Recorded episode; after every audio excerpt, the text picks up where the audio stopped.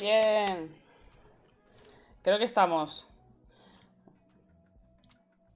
Creo. 100%. Bien. Vamos a subir un poquito esto. ¿Cómo estáis? Estamos, estamos. Estamos bien. Yo estoy reventado, sinceramente. Eh, mucha... Sé, me, da, me da la sensación de que siempre que de- de- de alguien pregunta cómo estáis, digo yo que estoy reventado, estoy cansado o algo de eso. Sí, vives a tope. tío.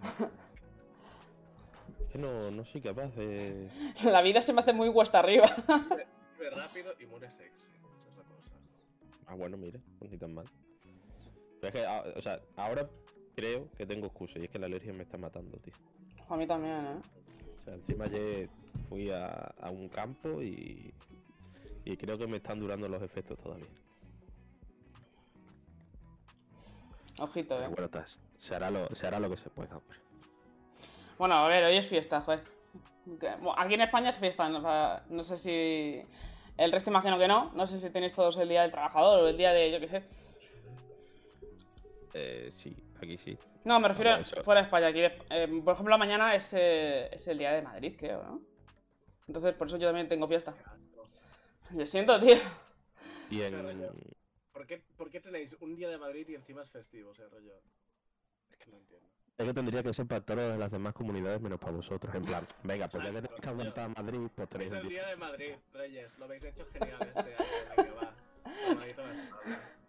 Más gente sois. Y en, A ver, que en yo no o sea, mañana, mañana prácticamente no trabajo yo tampoco, porque hay.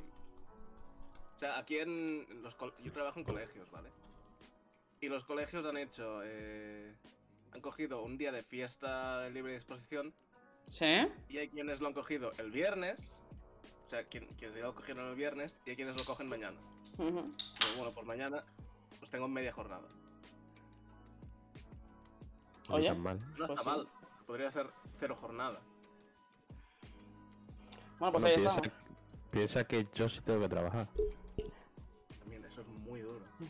Y en Canarias, mm, mañana, Una hora menos. Joder, imagínate. eso aparte. Pero mañana también es fiesta, por alguna razón que desconozco. O sea, al final, Extremadura siempre pierde. mirar el calendario por, por el móvil. Que salen las fechas esas de rollo lo- eh, festivo local en no sé dónde, tal, no sé qué.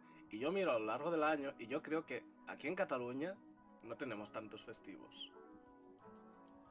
Sois avaros hasta para eso, ¿no? No, me queréis dar fiestas. Me, me parece muy feo, eh, sinceramente. Hay que trabajar, hay, hay que levantar el, el- el- el país. Cojones. Vosotros también. Pues no sé, aquí estamos, lunes Pero bueno. 1 de mayo, en directo. Tenemos un poco vibes de la primera temporada, porque la, la temporada anterior estaban casi todos los lunes era pum. Pero este año, pues con los con la vida adulta, pues ha sido un poco. Podcast Remember. Sí, ha sido un poco así, ¿eh? Pero bueno. eh, en principio, o sea, en principio, habíamos quedado con que íbamos a hacer el, el directo del Indie World. Se nos pasó, digo, ya, ya es tarde, ya nadie se acuerda. o sea que vamos a hablar del. Realmente yo no me acuerdo. ¿Ves? Eh, así que vamos a hablar de, de los juegos que hemos jugado de- en mayo. O sea, en mayo no, perdón, en abril.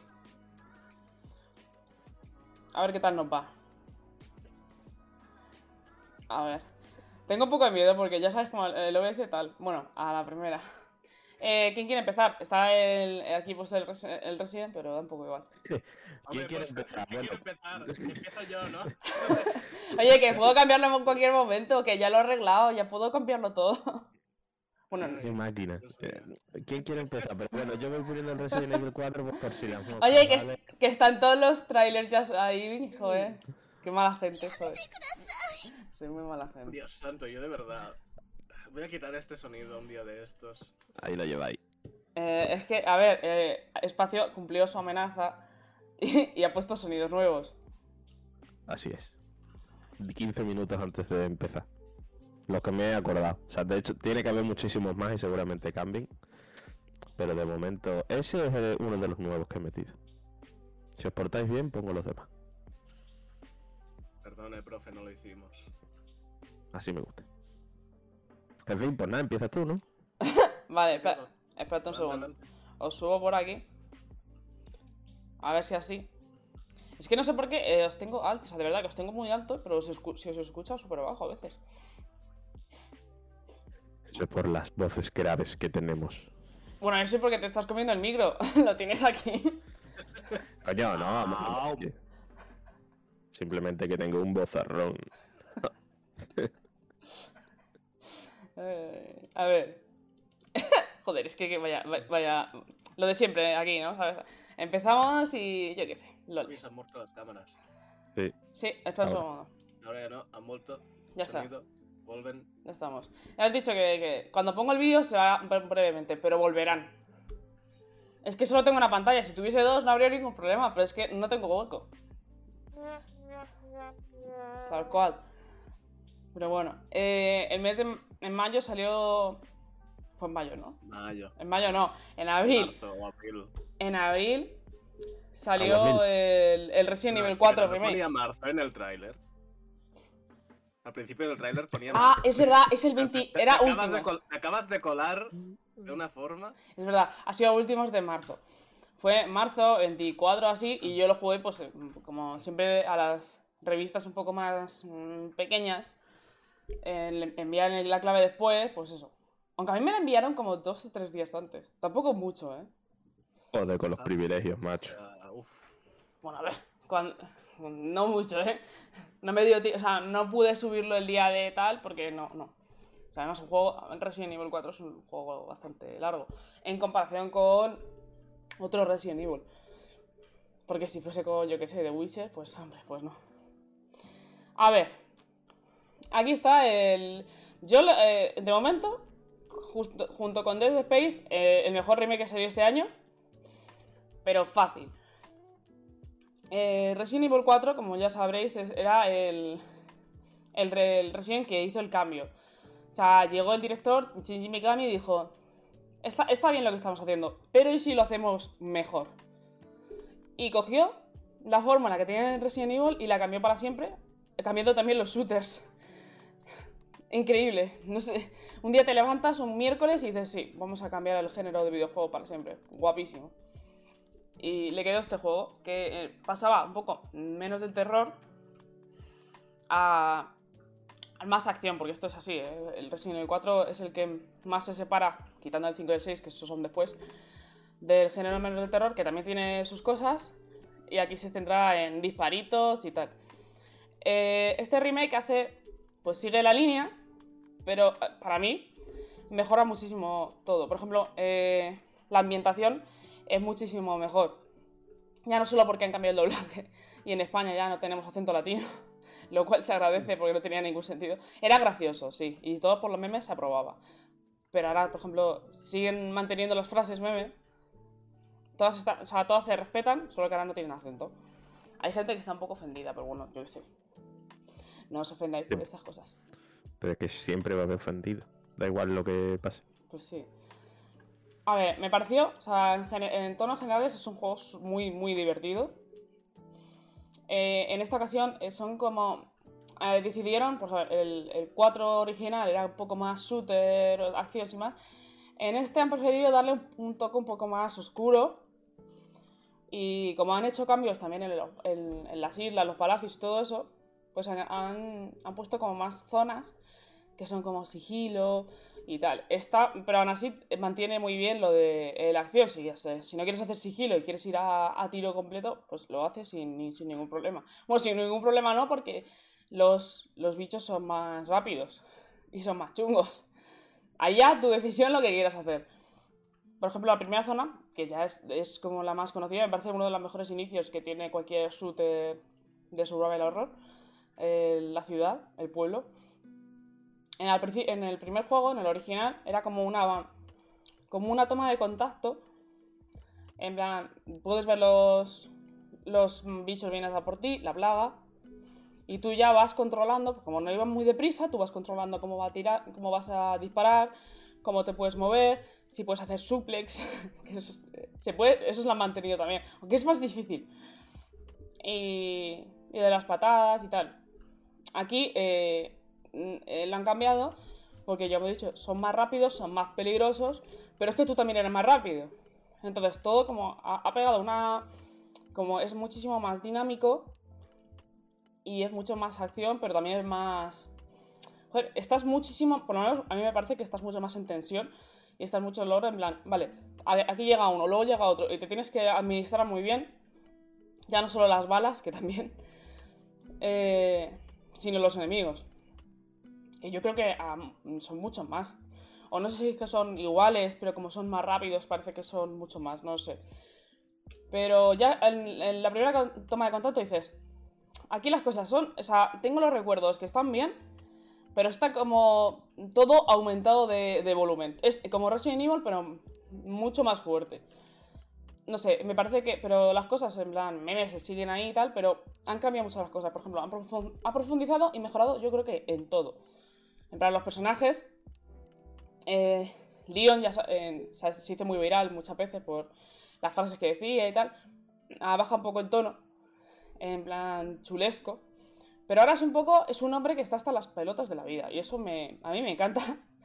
Porque eh, le viene un señor con ínfulas de que quiere dominar el mundo y dice, no me cuentes tu vida. Y le mete un tiro. Es maravilloso, la verdad. Eh, representando desde 2023. Bueno, en, 2000 en 2005 también estaba bien. Pero es- a mí me Pero- gusta más.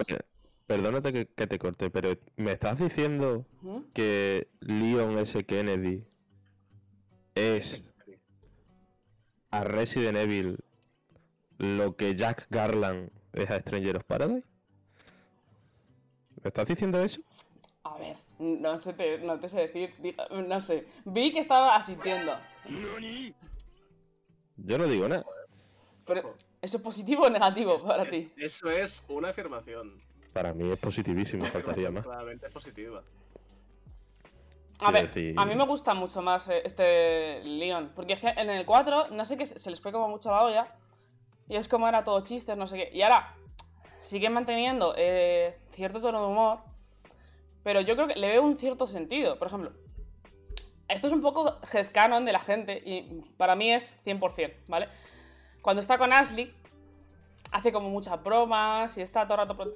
Como para que ella deje de asustarse que sigue siendo. Joder, imagínate, tú tienes 20 años, eh, vas a de Erasmus y de repente te secuestra una secta eh, de zombies. A ver, tranquilo no vas a estar. Pero bueno, a- me gusta mucho el tono en el que, que emplea mucho. Me gusta mucho, por ejemplo, eh, el cambio de Ashley, el cambio de, Luis, los personajes que salen. son de- le- les han cambiado para que, por ejemplo, Ashley no sea insoportable. Me parece que sigue, siendo, eh, sigue estando asustada, como es lógico, porque si no eh, sería un poco psicópata. Pero es una. como con. que está asustada, pero con sentido, tipo, vale, qué miedo, pero vamos a intentar trabajar juntos para salir de esta. Y me, gusta mucho la relación, como han, cómo lo han cambiado, cómo lo han profundizado entre ellos. Y el personaje de Luis, que antes era eh, como súper anecdótico, sale de vez en cuando y dices, este señor, ¿por qué? Aquí sale más, le da muchísima profundidad, le han dado un pasado, le han dado como un pequeño... eh, se ha redimido un poco de su pasado. No sé, a mí me ha gustado muchísimo todo eso. Los malos también están, están mejor en ese sentido. Si quieren más, más seriedad en el sentido de se toman más en serio a sí mismos, aunque sean un meme, porque joder, hay un tío que mide medio metro, eh, lleva peluca de esto, de jueces de Reino Unido hace muchos años, y va de con, en plan, sí, te, te tengo que darte, tengo que secuestrarte para llevarte a, a mi amo. Que ya es, es un poco el meme de- ya de por sí. Espera, espera, espera, perdónate que te corte. Eh, ¿Estás diciendo, Noelia, Ay, Dios santo. Mira, estás diciendo, Noelia, que eh, los enanos y la gente con poco pelo que gustan de vestir eh, pelucas son un meme? No. Claramente no. Y por cierto, no creo que tuviese eh, enanismo, creo que simplemente era bajito. Y ya está. eh. mm, Pero vamos, que daba igual, ese no es el dato. Además, no sé si no tiene pelo, ¿eh? Eso lo has sacado tú de conclusión. Sé que lleva peluca. Pero no sé si tiene poco pelo. A lo mejor es porque le, le- le mola. O sea, en plan, se ve al espejo y se ve sexy. Con el- la peluca así blanca, así. Ahí me has pillado. eh, A mí me, a mí me gusta pensar, yo, los juegos y en las series y demás, rollo, hay como un, un- un universo alternativo en el que todo esto eh, es ficción en el sentido de que es- están grabándolo ellos y son actores conscientes de todo lo que están grabando. Molaría. cuando hay escenas detrás de cámaras. Y me estoy imaginando al señor este rollo mirándose al espejo y diciendo: Bueno, León, ¿qué, qué tal me ves? ¿Me ves bien? Pero había. A lo mejor me lo estoy inventando ahora mismo. O sea, a- quiero decir, yo recuerdo que hay un videojuego, o más de uno, en el que en los créditos te ponen como escena. Escena en plan toma falsa. Me suena, pero Sí, no te, sé, no te sé decir uno ahora mismo, ¿eh? Y a lo, esto es el- a lo mejor esto es lo que me estoy inventando, pero me suena que eh, es o bien el Ratchet y Clan, el primero, o bien el Jack y Daxter, y a lo mejor me lo estoy inventando, ¿eh? no digo que no, Me parece que el, pero el Ratchet sí, pero me parece. No sé si fue el 2014, no estoy segura, ¿eh? no lo sé, buah, ahora tengo toda la curiosidad, pero me suena que era uno de esos dos. Y estaba guapísimo, o sea, era súper gracioso. Aquí no pasa. Estaría guapísimo también. Hay gente que hace memes y eso está guapo. Está gracioso, pero no. Eh, no sé. Visualmente me parece que el juego está. eh, es increíble. Es un portento. Yo no sé qué tiene el motor de Re-Engine. Pero es que eso, os lo prometo. Eso es un muro eh, infranqueable. O sea, te lo juro. 60 F- FPS así. Boom. Ni un bajón. eh, la iluminación súper realista, un montón de. Joder, un montón de personajes moviéndose, de ataques y todo. Mm, Te lo prometo, o sea, os lo prometo, no, no cae en ningún momento. Yo no sé cómo lo hacéis. Yo creo que es magia negra, porque no es normal que se vea así un motor que, joder, que ya tiene su, tu- su tiempecillo. Mucha gente, o sea, mucha gente lo usa. Para el 7, ¿no? Sí. Se fue el motor que usaron en el 7 y eso fue como en 2016, 17. Yo no sé qué no sé cómo lo hacen, pero ese, ese motor es, es un portento. O sea, ojalá eh, quemaran el que tiene Bethesda y usaran este.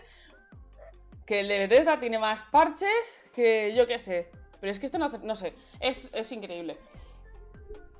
Es Eh, el que usaron también para el Monster Hunter Rise, si no recuerdo mal.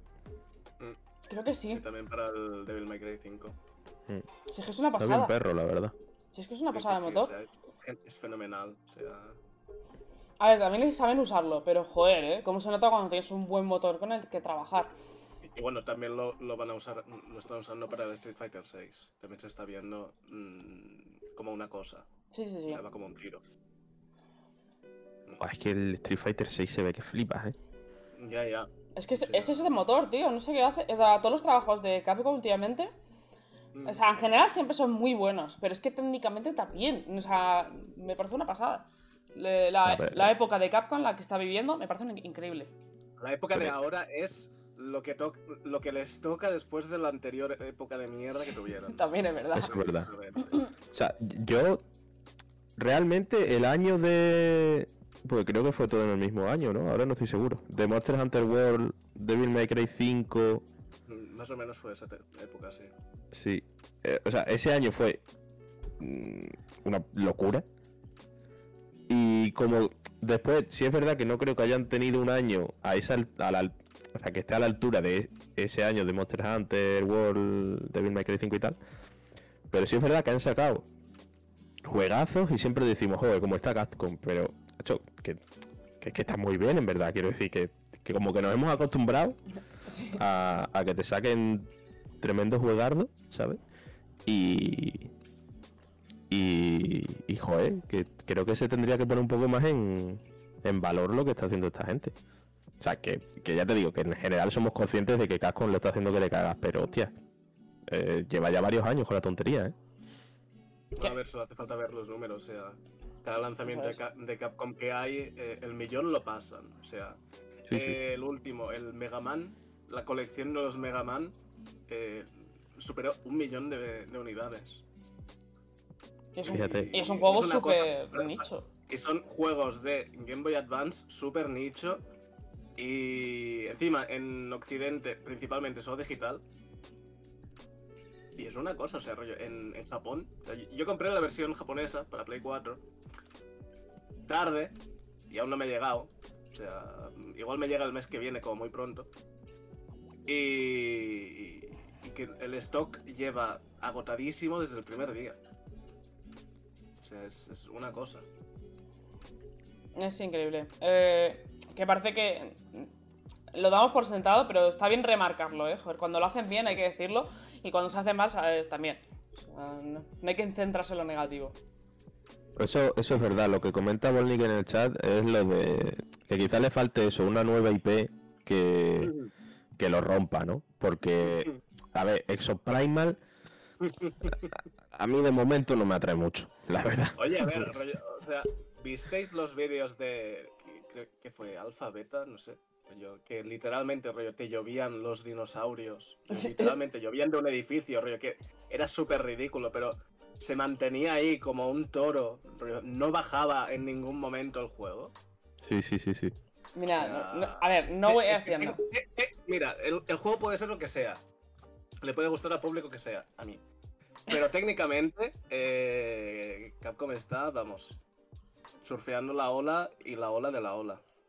A ver, yo sí estoy a favor de los juegos meme, em, así que yo no voy a juzgarlo hasta que salga y diré, a ver, está bien o está mal. Pero de momento tiene una pinta de ser risas, y eso está guay. Claro, o sea, eso es lo que iba a decir. A, a- a mí lo que me pasa es que a mí personalmente los dinosaurios no me gustan, ¿vale? ¿Qué Entonces, eras? Tú, tú era- tú eras equipo cochecito, sé que sí, chiquito. no, tampoco. Tampoco. Yo de chico era eh, otaku, X fútbol. Ese era yo. Vale, era una mezcla extraña. Y. Y eso, a mí los dinosaurios, la verdad que. No es que ni me van. ni me van ni me vienen, no. Me dan pereza que flipa. ¿Vale? Entonces, a lo mejor si en vez de eh, ser dinosaurios fueran. Yo qué sé, extraterrestres, por ponerte un ejemplo. Quizás me llamaría más la atención. Porque lo veo, lo que tú dices, ¿no? Lo veo tan meme que puede llegar a ser hasta divertido. No sé cómo saldrá después. Pero independientemente de eso, eh, estaría guay ver a Capcom sacar una IP eh, con unas pretensiones a la altura de un Resident Evil, un Devil May Cry, un Monster Hunter. ¿Vale? O sea, quiero decir que el Big 3 se convierte en un Big 4, ¿sabes? Por lo menos intentarlo. Porque eso Primal no sale con esa idea. O no creo que sea esa la idea de Capcom, vaya. una cosa ya hay anunciada. Está el Pragmata Uh, en algún lado, en algún rincón, en cosa de, de Capcom. No se ha visto nada, se ha retrasado 80 veces. Igual. Igual. Puede ser, puede ser, puede. Te lo puedo llegar a comprar. Que ese sea una especie de intento. Pero, claro, eh, eh, todavía no es nada tangible. Entonces, Ya. ¿saldrá este año o veremos algo este año? Yo creo que Perfecto. veremos. Yo creo que veremos. Ya, toca, ¿no?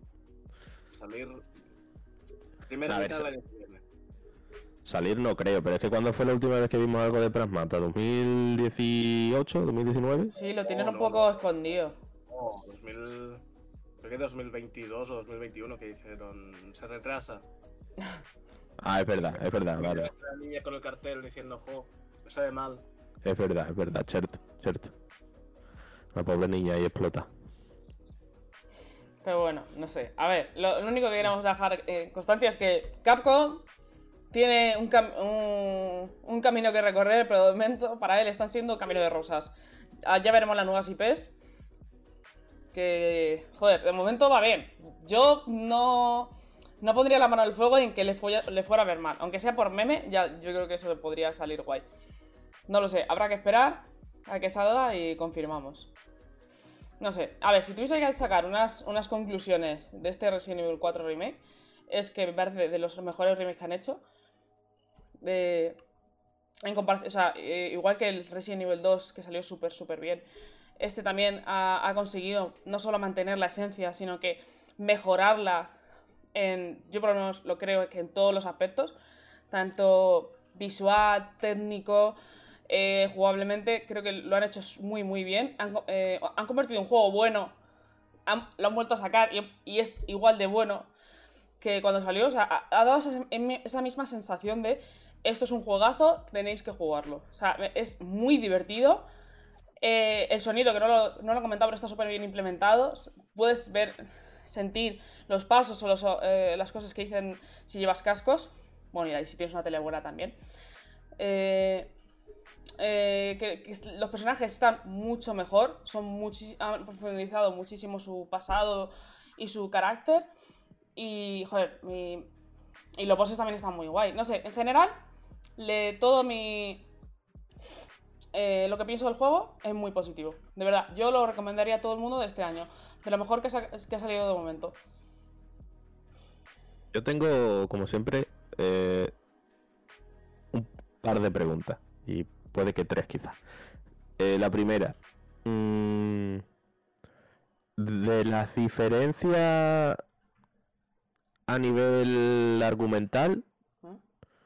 que pueda haber, que no sé si las hay, ¿eh? O sea, no, no he querido ver mucho del juego, ni análisis, ni nada, más allá de eh, pues el, el resumen de las opiniones en los análisis y tal, por saber simplemente qué tal había salido y poder hablar un poquillo de ello. Eh, entonces, no tengo ni idea de si cambian realmente cosas de forma sustancial. Entonces, Mm, cambian. Realmente no. O sea, muchas cosas de. La historia más o menos se mantiene. Este. mm, Leon viaja a un país extranjero para liberar a la hija del presidente de Estados Unidos que ha sido secuestrada. Esa es la base y eso está exactamente igual. Eh, pero, por ejemplo, o sea, quitando lo que te he dicho ya, los, los malos eh, se toman más en serio, los personajes se han profundizado. El resto es más o menos igual. Quitando. Han quitado salas o o cosas un poco random. Por ejemplo, había una sala como super mémica, que era la, la sala láser que tú tenías que... León tenía que saltar de forma súper espectacular para saltar, para poder pasársela. Eso ya no está. Entonces, en general, eh, la historia es prácticamente igual. Pero, al cambiar los personajes y al mejorar tanto todo, yo creo que esto es una oportunidad para que cuando saquen el remake del 5 y del 6, que, joder, están saliendo todo- eh, están vendiendo todo muy bien, es imposible que no saquen el 5 y el 6. Va a ocurrir en algún momento. Pueden mejorarlo también. Pueden quitar cosas que no tendrían sentido y mejorar los personajes para que, eh, que el 5 y 6 son los que más flojean en el sentido de argumental y personajes y eso, porque vendieron muy bien, esto es así. Es una oportunidad. O sea, este- yo creo que este Resident Evil 4 le da una oportunidad al 5 y al 6 de ser algo mucho mejor. Pero ¿cómo va a ser Resident Evil 5 mejor? O sea, es imposible. Ya empezamos. Puedes pegar con una piedra, ¿qué puedes hacer? ¿Pegarte con dos piedras? No, es que te digo una cosa, o sea, ya, y esto va ya en serio, ¿eh? O sea, ya no es, ya no es para hacer la gracia. O sea, imagínate en el, en el hipotético caso de que hicieran un remake de Resident Evil 5, Mm. como a mí me quiten la escena de pegarle el puño a la roca y en general toda esa parte del juego, como me la modifiquen lo más mínimo, yo me voy a enfadar. Eh, Es que A lo. Pero a lo mejor la pueden mejorar. Por ejemplo, hay una. eh, No se puede mejorar eso, No, es sí, imposible. que sí que Es la perfección. Dos rocas. A lo mejor Claro, hace- o sea- no sé. Yo, creo- yo veo en plan quitarlas, pero hacer referencia o hacer un cambio de. Yo lo veo así. Pero bueno, no lo sé.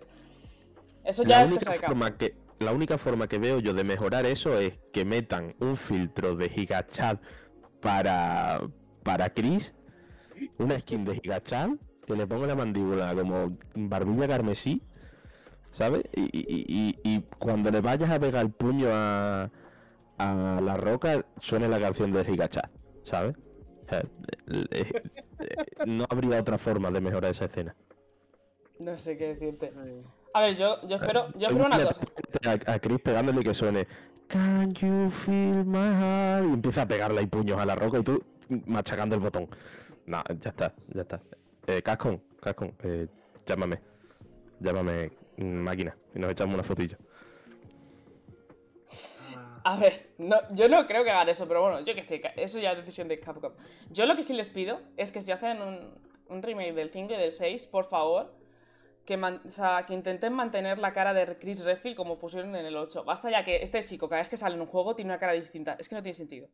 ¿Vale? Por favor, Eso está feo. basta ya. Bueno, por cierto, que tengo más preguntas y ya termino. Eh, están. Bueno, realmente es una más, nada más. Eh, lo típico de. El ser humano necesita comparar, ¿vale? Entonces, si tú te tuvieras que quedar con Resident Evil 2 Remake o Resident Evil 4 Remake, porque entiendo que Resident Evil 3 Remake está un peldaño o dos por debajo, Sí. eh, ¿cuál preferirías tú? A ver, yo concretamente me gusta más el 4. ¿Por qué? Porque me gustan mucho más los juegos de acción y soy más cobardica. Entonces, el remake del 2, aunque yo objetivamente hablando creo que es muy muy bueno y mejora muchísimo, o sea, para mí el 4 es mejor porque me gusta más, pero creo que objetivamente hablando el mejor es el, el Resident Evil 2. ¿Por qué? Porque eh, no solo mantiene lo importante, sino que lo mejora muchísimo. O sea, el aspecto de la comisaría o cómo aparecen los zombies, la iluminación, es que es una pasada. Entonces, sin desmerecer el 2, que es el mejor, a mí me gusta más el 4 porque es más acción, es más divertido. Eh, aunque este remake tiene escenas, ya os he dicho, que han preferido eh, ciertas zonas hacerlas más survival, horror, eh, sigue siendo acción. Entonces, para mí eso ya tiene un gran peso, porque soy una cobardica. O sea, yo lo, yo lo he dicho siempre. Entonces, eh, el 2 da- para mí me da mucho pavor. O sea, no, está, no sé si estaría a la par con el 7, que me da un miedo que te cagas. Jugarlo, o sea, verlo, maravilloso. Pero jugarlo, o sea, que tenga que depender la vida de esta gente de mí, es- están perdidos. Pero sí que el 4 es mejor, para mí. A ver si puedo jugarlo, macho. Que le tengo ganas, pero. Está muy, No muy, tiempo. muy bien, ¿eh? De verdad. ¿Alguna pregunta más? O pasamos al siguiente juego. Por mi parte, no. Y por mí, Vale, pues ¿cuál, cuál de los dos quiere darle caña a su otaquismo? Porque obviamente los dos han elegido dos juegos que ya sabemos qué. Exacto. de verdad. Por favor. Eh, Con la tontería ya he puesto todos tres nuevos, ¿no? Sí, sí, ha puesto ya varios Sí, sí. en negro. Ahí, os estoy portando bien entonces. A ver, caña. eh, Venga, va. Eh, Alejandro, ¿qué dices tú? voy yo, venga. Ah, Yo no voy a tardar mucho. O sea que. Pónmelo, pónmelo ahí el Xenoblade, A ver, ya sabéis cómo funciona esto. Se, se peta un segundo. ¿Dónde está el Discord? Aquí. Ya funciona, ¿no? Vale. Ya, divino. Em, a ver, no voy a hacer eh, introducción ninguna del Xenoblade Chronicle 2, porque yo creo que ya no hace falta presentación. Eh, sobre todo porque ya tenemos el 3 desde hace un tiempito. De hecho, realmente la novedad ahora sería hablar del DLC del Xenoblade Chronicle 3. Pero como yo voy a mi propio ritmo, pues yo me he pasado hace poco el, el Resident Evil, iba decir. El Xenoblade Chronicle 2. Eh, resumen de mi opinión del juego. Eh, si te gustan los JRPG hay bastantes probabilidades de que este te guste. Porque tiene prácticamente de todo. O sea, tiene un mundo, eh, un world building que eh, me parece súper interesante, está súper guay. Eso de vivir en titanes me parece una idea bastante loca. Em, los mapas son enormes, o sea que si te quieres poner a explorar te puedes pegar horas y horas ahí dando vueltas. Siempre y cuando tengas cuidado con que no te mate un enemigo que te saque 50 niveles, lo cual me parece bastante eh, risas. El monero. Por- porque desde el primer eh, mapa en el que te dejan explorar ya te puedes encontrar a un bicho de nivel 80, siendo tu nivel 5, quizás. Vale. Una locura eso, sinceramente. Eh, pero eso, en general, eh, muy guay. Las posibilidades de exploración me gustan mucho. Em, el juego se ve, se ve que te cagas, ¿no? O sea, esa mm, técnica que utilizarán en Monolith de reducir la textura de los elementos en pantalla, darle ese efecto de difuminado y tal, eh, funciona súper bien cuando no te fijas al detalle en, en, eh, en eso, en los assets, vaya. Y entonces, claro, pues te da ese efecto de, joder, ¿cómo es capaz Nintendo Switch de, tirar esto, ¿sabes? Cuando el bosque Colos del Breath of the Wild mm, era un infierno, ¿no? Entonces, eso la verdad que es un punto súper súper positivo. Porque además es eso, es que lo- eh, los mapas, más allá de lo amplio que sean y del diseño que tienen de diferentes alturas y de extensión y demás, son bonitos en general. O sea, a mí me gustan mucho. Por ejemplo, la, eh, ¿Cómo se llama, tío? La nave está del principio, que no me acuerdo cómo se llama ahora mismo. Sí, O sea, me gusta mu- eh, Es como un puerto entre donde hay un montón de, de comerciantes y demás. Efectivamente, ese. No me acuerdo cómo se llama. Pues, eh, me da mucha sensación de, de- de hogar, ¿sabes? Eh, Mm, es muy cálido, es muy como... De vez en cuando me gusta volver ahí porque los noto como, como la base, ¿no? Eh, está muy guay, está muy guay, la verdad. Me gusta mucho también que en las ciudades o en los diferentes territorios, que los territorios vienen a ser los titanes, como ya he dicho, pues la gente vive en titanes. Eh, ese, mm, esa especie de city builder, de, de que tú vas desarrollando a medida que compras objetos en las tiendas y tal, como que la economía de ese territorio va mejorando y, entonces empiezan a, a aparecer más objetos, están, hay más objetos disponibles para comprar, se reducen los precios y tal, como que te eh, invita un poco a, oye, eh, favorece un poco el, pequeño comercio, ¿no? Vete a la, a la frutería de ahí al lado de, de tu casa y compra un poquito, macho. Y muy guay. O sea, al final hay tantísimas cosas que hacer que si no te abruma, porque evidentemente te puede abrumar, o sea, es de los JRPG que yo he jugado, es el de los que más cosas tienes que hacer eh, ya casi que desde el principio. Eh, si no te abruma, la verdad que está súper guay y te, y te engancha, ¿vale? Sistema de combate, pues más o menos es, el único Xenoblade Chronicle que he jugado, pero por lo que he visto, pues es más o menos similar a los otros dos. Así que guay también.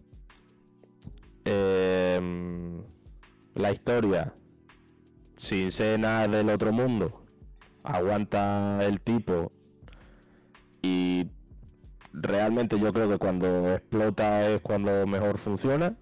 En ese, cuando ya eh, te explican un poco de qué va la cosa, ya casi al final, vaya. Y además el pasado de Torna, eh, junto a ese final, yo creo que es lo más interesante de la historia, porque luego hay algunos tramos que sinceramente son puro relleno. O sea, cuando el. Joder, es que hace tanto que lo jugué que ya no me acuerdo de los nombres. Cuando Tora, el patatón este, ¿cómo se llama? Eh, hay una parte de la historia que se centra en él y su pasado que, bueno, te puede interesar más o menos, pero realmente eso se siente como un relleno que flipa, ¿vale? Entonces, bueno, ya te digo, la historia tiene ciertos altibajos de ritmo, pero en general pues aguanta bien. Y en el final es cuando ya dices, venga, hermano, esto ya es una fumada que flipas. O sea, que es lo que a mí me gusta, ¿no? Que, se note que los creativos fuman cositas en, en el estudio. Y ya digo, o sea, en general muy guay. Si te gustan los JRPG, eh, a este le tienes que dar, ¿vale? O sea, te gustará más o menos, te abrumará más o menos la cantidad de contenido que tiene, pero en general muy guay, muy guay la verdad. Y tiene unas cinemáticas que son la leche. O sea, hay cinemáticas de acción que, que están guapísimas, la verdad. O sea, eso no se puede negar. Ahora bien, hay algunas cosas, pues que a las que se les puede sacar puntilla cuanto menos, ¿vale? Por un lado, la- los Blades, que vienen a ser pues los acompañantes que tiene cada uno de los luchadores y que pueden ser de diferentes tipos y de diferentes eh, pueden tener diferentes armas y demás. Eh, por un lado, la mayoría, la inmensa mayoría son tías y son tías con unas tetas como mi cabeza de grande y tengo mucha cabeza. ¿Sabes? Japón, Perdón. Japón momento. Pero, pero muy bestia, ¿eh? O sea, de verdad que a cada Blade nuevo que me tocaba tenía las tetas más grandes. Y, y- y yo me quedaba como, pero, pero vamos a ver, muchacho, méteme ni que sea un, un animal, un perro, de, de- yo qué sé, o sea. ¿Estás ¿Sabes? seguro que quieres ir, por ahí? ¿Cómo, perdón? ¿Estás seguro de que quieres ir por ahí? Sí, en mi cabeza estaba resonando la palabra furro.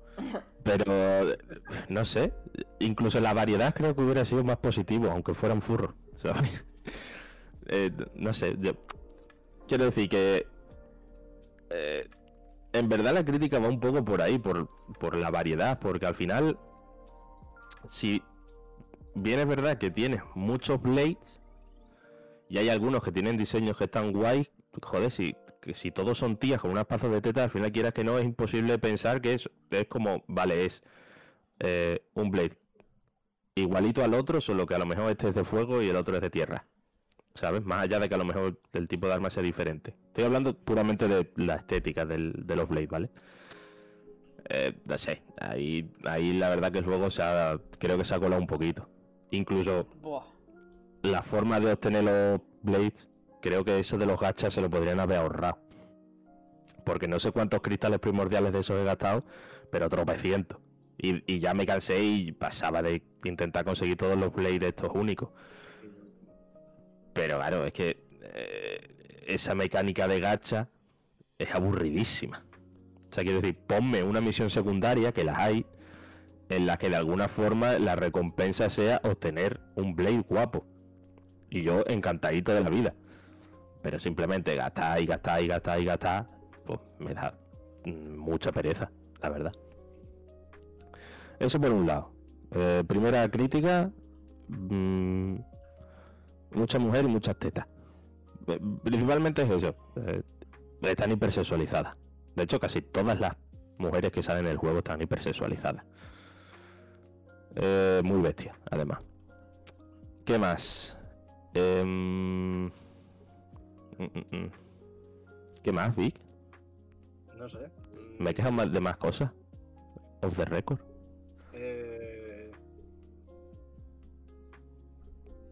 Es que no recuerdo.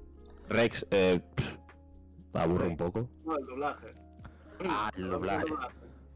Es verdad, es verdad. Yo empecé, empecé jugándolo en inglés, ¿vale? Gran error. Grave error. Eh, me di cuenta al poco tiempo. O sea, al poco tiempo de jugar, a lo mejor a la hora o así, no me acuerdo muy bien, tienes como un primer momento culmen, ¿no? Tienes un momento que dices, oh, qué, qué guay, ¿no? Y tienes una escena cinematográfica de estas tochas, pero ves que eh, la importancia de la escena no concuerda eh, con el tono que tienen las voces de los personajes. Y hostia, a mí eso me saca muchísimo, pero, pero, pero muchísimo. Entonces dije, joder, pues lo voy a poner en, en japonés. Y yo no tengo mucha idea de japonés, ¿vale? Por no decir que no tengo ni puta idea de japonés. Pero alguna cosilla de ver anime y de jugar videojuegos y tal, pues se me queda. Y cuando yo llego a una escena ya casi del final del juego, en la que sale Rex con Pira y con Mirra en una mesa, y el ambiente es de, de- tristeza, de- de desolación, ¿no? Eh, están comiendo en la mesa y ahí dicen la típica frase esta de... mm, eh, de que aproveche, pero en japonés, ¿no? Eh, pues claro, pues lo dicen con un tono de, de desolación, ¿no? Están tristes, están ahí taciturnos. Y en los subtítulos, cuando dice Rex la frase está en japonés, que ¿veis cómo era? Eh, Itadakimasu. Eso, esa es la frase. Pues cuando la dice Rex, la dice pues con ese tono triste, tristón, y en el subtítulo pone, uy, qué buena pinta, con exclamaciones. Y yo me quedé así, digo, no, te estás cachondeando de mí, vamos. Vale, y como esas hay más, ¿vale?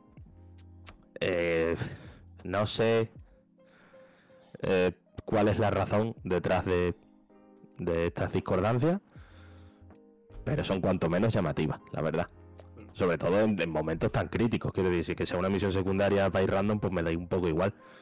Pero coño, la trama principal, currátelo un poquito más. Ya digo, yo sin tener ni puta idea de japonés, que coste. Y algo similar ocurre con eh, la traducción de los nombres de los personajes. O sea, Pira o Paira y Mirra en japonés son Homura y no me acuerdo cuál era la otra. Eso. Viene a ser el equivalente. O sea, Claro, o sea, eh, en- quiero entender y entiendo la razón de hacer el cambio. O sea, a lo mejor yo por ser occidental me gusta mucho más un nombre así rollo fantástico, por decirlo de alguna forma, como puede ser Paira y Mirra, que no Homura y la otra. Pero claro, eh, joder, cuando en el doblaje me dicen un nombre y en los subtítulos me pone otro, pues mi cabeza explota. Eh, yo qué sé, será que a mí me da un poco igual porque de alguna forma yo soy muy afín a- en general al anime, o tengo ya muchas horas de anime vista y de JRPG. Pero coño, pues eh, déjame el mismo nombre, eh, siempre, ¿no? Incluso simplemente por mejorar la comunicación entre comunidades, eh, déjame el mismo nombre y ya está. Pero que no es algo que haga solo Xenoblade, o sea, esto es algo que ya me he encontrado un montón de veces. Incluso en Pokémon pasa, si no recuerdo mal, ¿verdad? Como Sí, que sí. en diferentes países los Pokémon tienen diferentes nombres. Mm. Es donde más cambios hay. O sea, hay poquísimos Pokémon que coinciden en nombre en japonés con el resto de idiomas. Creo que Ah. solo Pikachu. No, Pikachu y los muchísimo. legendarios. Sí, sí, sí. Por ejemplo, fue Ah, en, en Españita eh, fue Coco. El, el inicial de fuego aquí se llama Fuecoco, en Japón se llama Fuecoco, pero por ejemplo, en, no sé si en, en Alemania o en Francia, Francia o Alemania, se, sí, sí, se sí. llamaba Chochodile. No sé, no- En Francia, en Francia sé. era Chorile. Y tú, bueno, pues ya está. Claro, o sea, eh, no. Ahí sí que no. No entiendo por qué. O sea, de nuevo, mi hipótesis es que de alguna forma, para los japoneses o para los de Game Freak, eh, es importante que los jugadores de ciertos países entiendan el significado del nombre del Pokémon y la relación que tiene con, por un lado, la, la- el diseño estético y, por otro lado, pues, eh, el tipo del Pokémon, ¿no? O sea, fue Coco, de alguna forma ya te está diciendo, vale, es un cocodrilo de fuego, ¿vale? Eh, también me parece un trabajo bastante pobre. Quiero decir, yo qué sé, ah, un gato eléctrico, mm, yo qué sé, eh, trueno gato. Eso es una- sé. pero es el nombre original, ¿eh? el que pusieron en Japón. Pues, eh, Los nombres en japonés son siempre así. Sí, sí, sí. sí. De- que, que ya te digo que yo de cultura japonesa no tengo ni idea y quizás muchos de esos nombres, o en general muchísimos nombres de Japón, eh, sean eso, una especie de mezcla de varios significados. Y a lo mejor Vic me lo puede confirmar, no lo sé. Sí, ¿verdad? Sí, sí, sí, sí. O sea, hay Claro. muchas. En el Xenoblade 3 pasa lo mismo. Hay nombres que están. Básicamente están adaptados a la localización. Y me- como soy un friki de la traducción, porque me puse a, a- a mirar porque habían personajes que tenían nombres japoneses. O sea, hay, hay justamente un grupo de personajes que tienen nombres japoneses en el doblaje. Pero en el texto tienen nombres pues eh, occidentalizados. Y dije, vale, Veo aquí alguna similitud en que esto es una traducción de tal, no sé qué, literalmente era coger el nombre japonés y buscar una adaptación lo más, lo más cercano posible al, al concepto. Y había un personaje que se llama Fiona, y resulta que si buscas eh, la etimología del nombre Fiona, eh, viene de el blanco puro tal, no sé qué, que es literalmente el significado del nombre en japonés. Es como, entiendo por qué lo hacen, aún así mm, no entiendo por qué hay esa necesidad para adaptarlo. Más allá de eso, de que el público occidental prefiere tener un nombre occidentalizado en una obra de ficción.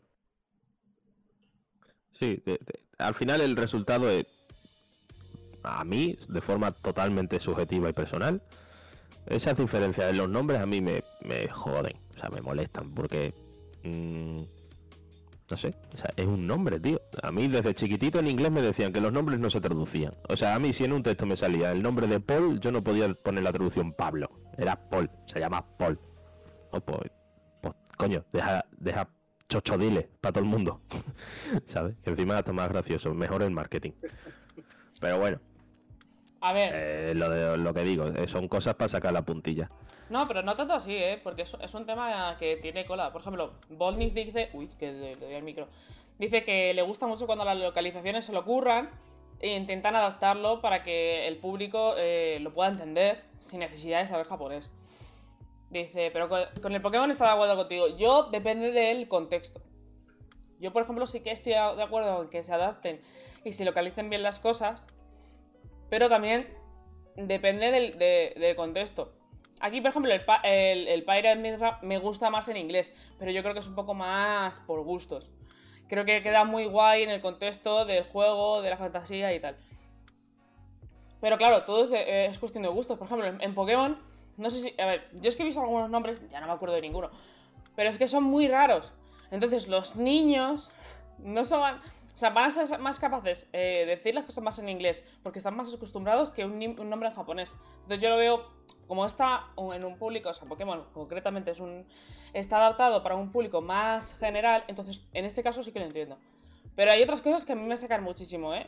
O sea, además, sobre todo con el doblaje, que estás escuchando una cosa y leer otra es una, es una movida. Pero no sé. Eh, yo no sé qué pasa últimamente con los doblajes en inglés, que tienen unas cosas que no acabo de yo. Por ejemplo, yo me jugué el, el- el Triangle Strategy y me lo puse en, en inglés, para escuchar las dos versiones. Me lo tuve que quitar porque es que no me gustaba nada la voz del protagonista. Y el protagonista es el que más habla. No me puede, no me, no me puede resultar desagradable. Entonces lo cambié y la verdad es que en inglés, o sea, en japonés está perfecto. Y el nombre, lo bueno es que el nombre, los nombres eran igual, entonces no había ningún tipo de choque. Pero yo, yo creo que depende, por lo menos para mí, depende del contexto. A veces me gusta que se adapten y a veces que no. No lo sé. Puede ser. Yo, yo tampoco tengo ni idea de localización. O sea, quiero decir, quizás haya más razones y yo aquí estoy echando mierda por sin tener ni idea. Que es bastante probable de que sea de que es lo que esté pasando. Vaya. Claro, Pero, pero yo dejo ahí el germen y, y ya que cada uno haga lo que quiera con ello. sí. Em, más cositas. Había más cositas por ahí que me rechinaban. Em, Ah, no, ya hemos hablado de lo de los blades y, y lo de pasarlos y tal, ¿no? Sí. Ah, bueno, eh, machismo en general. Eh, me, yo lo estaba flipando cuando hay una misión secundaria. O sea, a ver, el juego eh, en gran parte de su duración hay como una especie de relación eh, fraterno-amorosa, por decirlo de alguna forma, entre Pyra y, y Rex, ¿no? Que son Blade y, y Driver, se llama. Sí, creo que era Driver. Sí. Em, eh, que, que no me parece mal, quiero decir, me parece interesante que se plantee eh, dentro de las reglas de este mundo una posible relación entre eh, un luchador, que sería el driver, ¿no? Y la herramienta, que es el blade, aunque tenga personalidad, ¿no? O sea, me, resulta interesante y me, me parece súper curioso y, y me hubiera gustado más que se desarrollase. Porque la verdad es que simplemente se plantea y desde el principio entiendes que eh, algo ocurre entre los dos, pero ya está. ¿no? Es como que en el mundo se entiende que es posible que haya una relación entre los dos.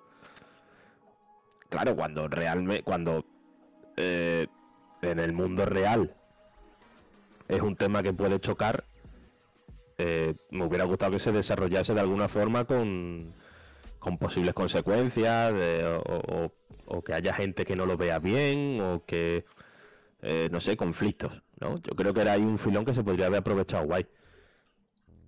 Pero, bueno, pues decidieron que no y creo que eso es una lástima. Pero realmente no iba a hablar de eso, ¿vale? O sea, la misión secundaria que decía era que eh, Pyra, en ese afán de gustarle a Rex, ¿vale? Se siente poco femenina o algo así.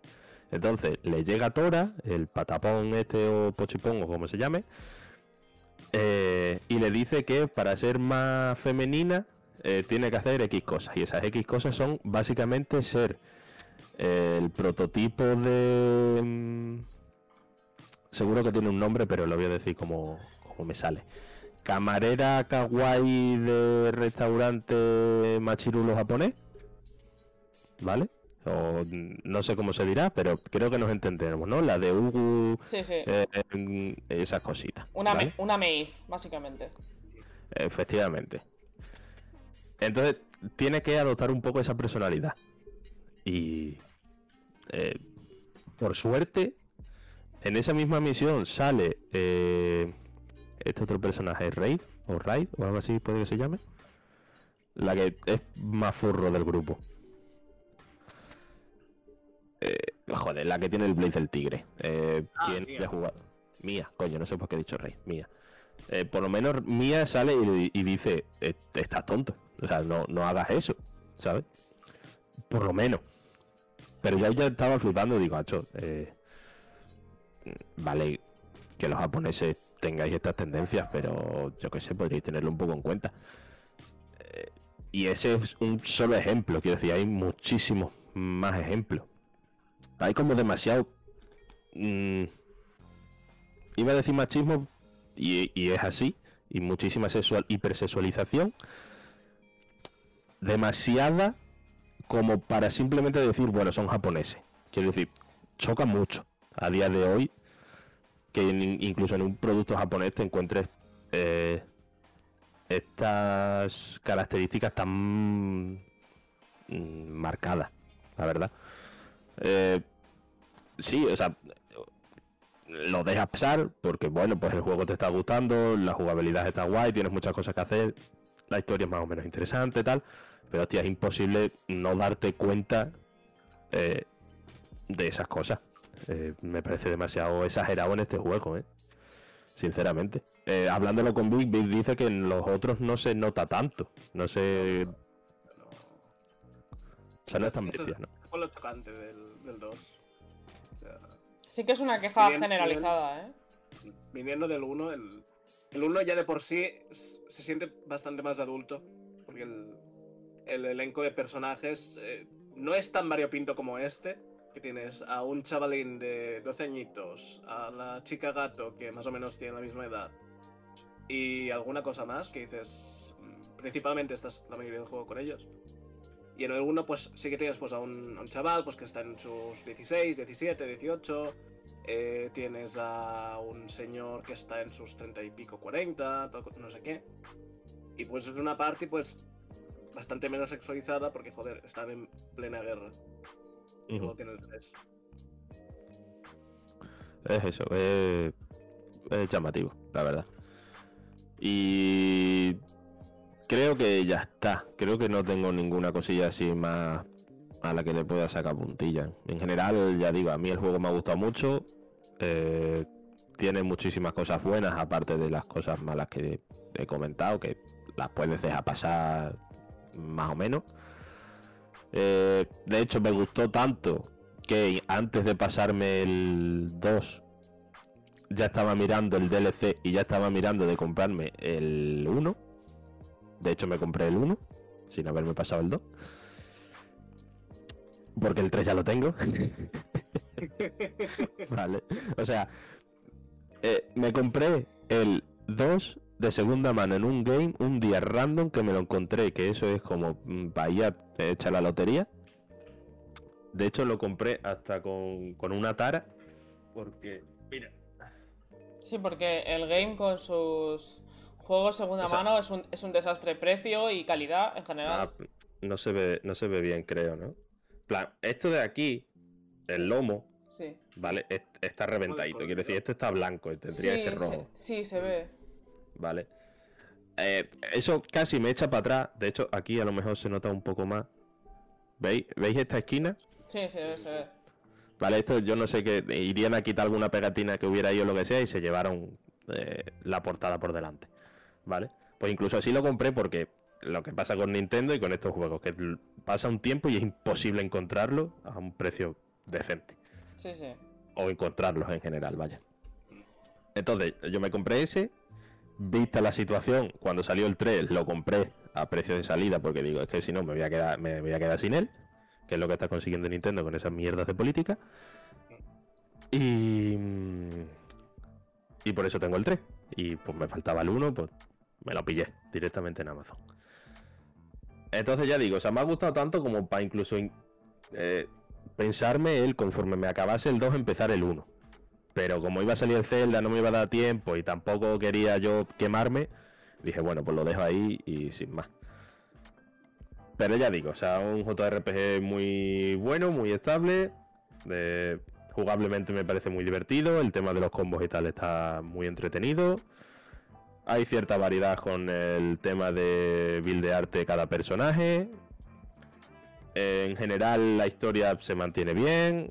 Tiene algún girito que está guay. El world building me encanta. Los mapas me gustan mucho. Em, hay escenas cinematográficas que están que están que te caga.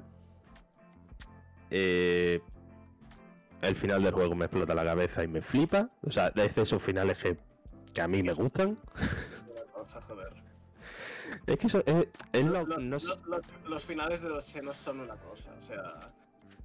Cuando llegas al capítulo final es como, vale, eh, eh, he, llegado al centro de la cebolla, me he comido 30 capas de cosas, eh, ahora viene lo gordo, y siempre pasa. Efectivamente. O sea, de hecho, creo que lo hablamos cuando tú hablaste del Xenoblade Chronicle 3. eh, de, lo que le gusta a los japoneses en general, esas temáticas así como oscuras, de muertes y, desolación y historia.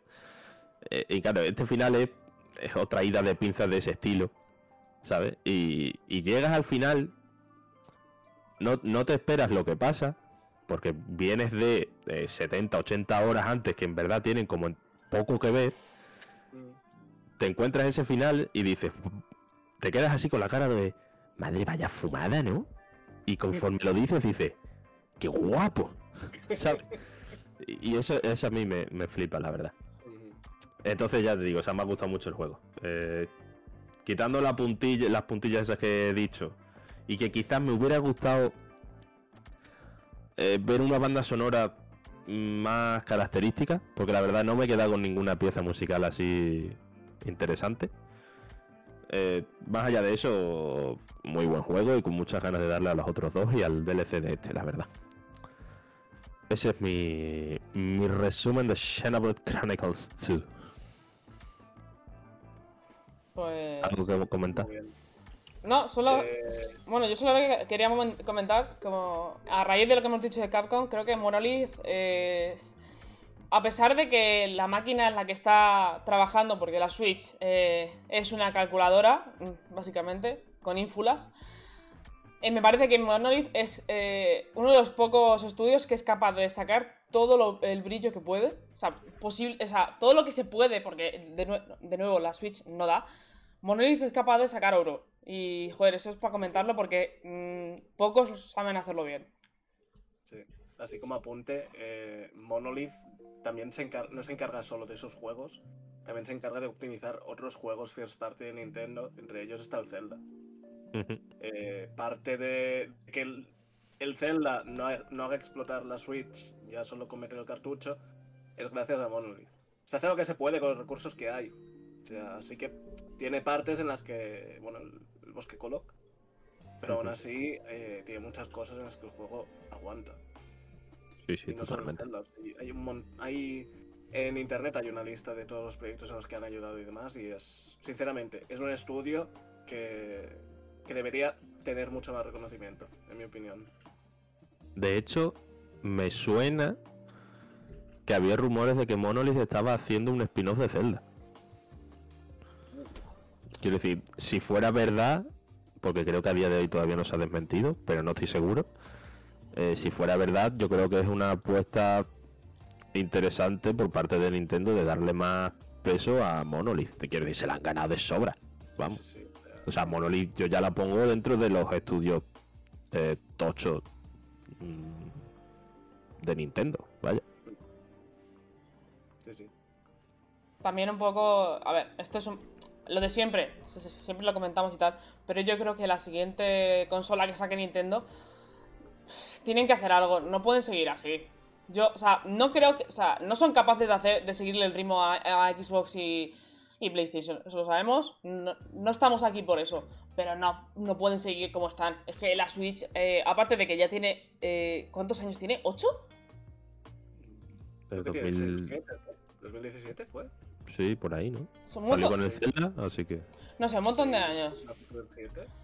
Eh, eh, entiendo que venda muy bien, lo entiendo, de verdad, pero es que no da más de sí. Lo siento, pero es que la siguiente consola tienen que hacer algo para que se vea. O sea, ya no que sea una Play 5, porque eso es imposible.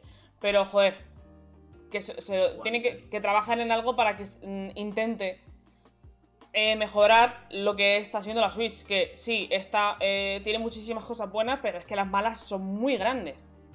O sea que, por favor, eh, un, cacharro que no parezca una calculadora estaría guapo, la verdad. A ver, yo creo que eso lo tienen claro en Nintendo. O sea, yo creo que tienen dos cosas que saben que 100% tienen que mejorar. O confío en que quieren mejorar. Que uno es el rendimiento y, y otras son los Joy-Con. Es que yo creo que más allá de eso, es- la Switch lo tiene. Es que como portátil y como mezcla entre innovación y, mm, consola tradicional es casi perfecta. Realmente. Más allá de lo que digo, rendimiento y el puto drifting de los Joy-Con. Me parece eh, muy, muy mal eh, todo esto lo, de- lo del drifting. Cómo han pasado el tema. Cómo no se ha hecho nada. O sea, siguen vendiendo los Joy-Cons a oro y es, son una mierda de mando. Son una mierda de mando. Nos están timando eh, que son 70 napos por Joy-Con de mierda y, se rompen enseguida. Yo me he comprado, o sea, yo tengo eh, dos, o sea, dos pares. Porque se me rompió el, original, el drifting. Y ahora el este lo toco muchísimo menos porque me compré un mando pro y ya tiene drift. Es como, ¿qué es esta mierda? Es que a mí me parece una vergüenza. Me parece.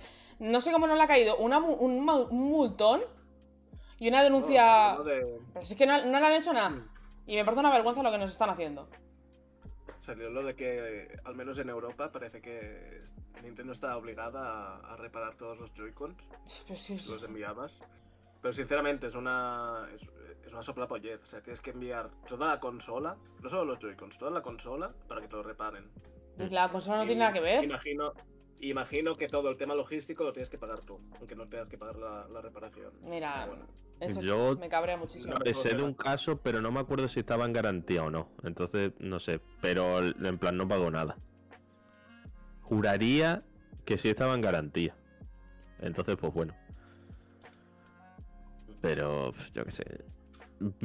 Visto, Nintendo- evidentemente no tendrías que pagar nada, pero visto lo visto, mejor pagar, no sé, voy a poner 20 euros, que no sé si serán 20 euros, a pagar los 70 de un Joy-Con nuevo, 70 80, o sea.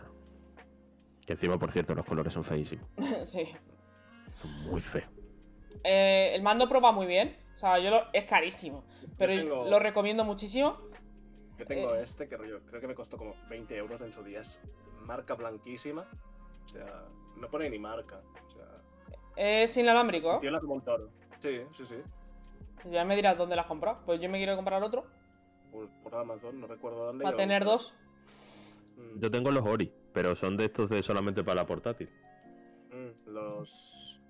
Chaca chaca esos. Dicen que los. ¿Sabéis que ha- han salido. Sí. Eso, esos, los gordos. Dicen que están Sí. mucho mejor. No sé, ¿cómo lo, cómo lo ¿qué opinas tú sobre los A gordos? mí me encanta, o sea, yo me lo compré básicamente porque em, cuando yo juego en portátil, yo juego tirado en la cama, entonces yo tengo las manos hacia arriba, como los gorilas. Eh, eh, eh. vale. Eh, Melody máquina. Eh, entonces, eh, yo me lo compré porque las cosas como son, o sea, los Joy-Con son muy incómodos para jugar en portátil, ¿vale? Sí, Entonces sí. me lo compré simplemente porque quería más comodidad. Y me encontré con que los botones están súper bien, eh, los joysticks están súper bien, el agarre es más cómodo, está más hecho a la mano, ¿vale? Y, y además pesan menos. Entonces, eso para jugar en portátil, claro, porque no tiene lo de la vibración HD ni nada. O sea, quiero decir, Ah, es vale. mando con botón. Que, que digo una cosa, o sea, la vibración HD de los Joy-Con no se usa, entonces. Y es, un, y es un poco mierda, ¿eh? Totalmente. Entonces, pues, eh, todos son ventajas. Eh, para jugar en portátil están que te cagas, la verdad. O sea, yo me he jugado al bayoneta entero, el bayoneta 3 entero con los Ori estos. Y no se me dormían las manos, eh, no me dolían. Y quiero decir que es un juego que demanda eh, mucho movimiento de dedos y agarrar Sí. fuerte porque te pones en tensión y tal. Y Así no, que, y no tienen drift. No tienen drift. Que va, que va, que va, van perfecto. Mm, qué maravilla. Pues maravilloso. Y a ver, si es verdad que yo pillé un, un bono de estos de Amazon de vez en cuando que te salen por compras mayores a 15 euros y no sé qué historia. Pero tampoco suelen estar mucho más caros. O sea, a lo mejor están entre 40 euros o por ahí, creo recordar. Pues ahí está nuestro, nuestro aporte a los mandos de Switch. y pasamos ahora a- al siguiente juego, Taco. Bien. Ahora es cuando pongo yo el sonido, ¿no? Espera. Ahí. Que lo de la realización todavía me, eh, me estoy acostumbrando, ¿vale? A ver, es que, eh, como. Es que Vic, Vic ya, ya le conocéis. O sea, los que sois asiduos No aquí. conocéis, o sea, rollo- Y esta semana he sufrido. Esta semana he sufrido porque, rollo, en, en cosa de tres días eh, me han salido muchas cosas. Me han salido el, el Honkai Star Rail, que es de lo que voy a hablar hoy.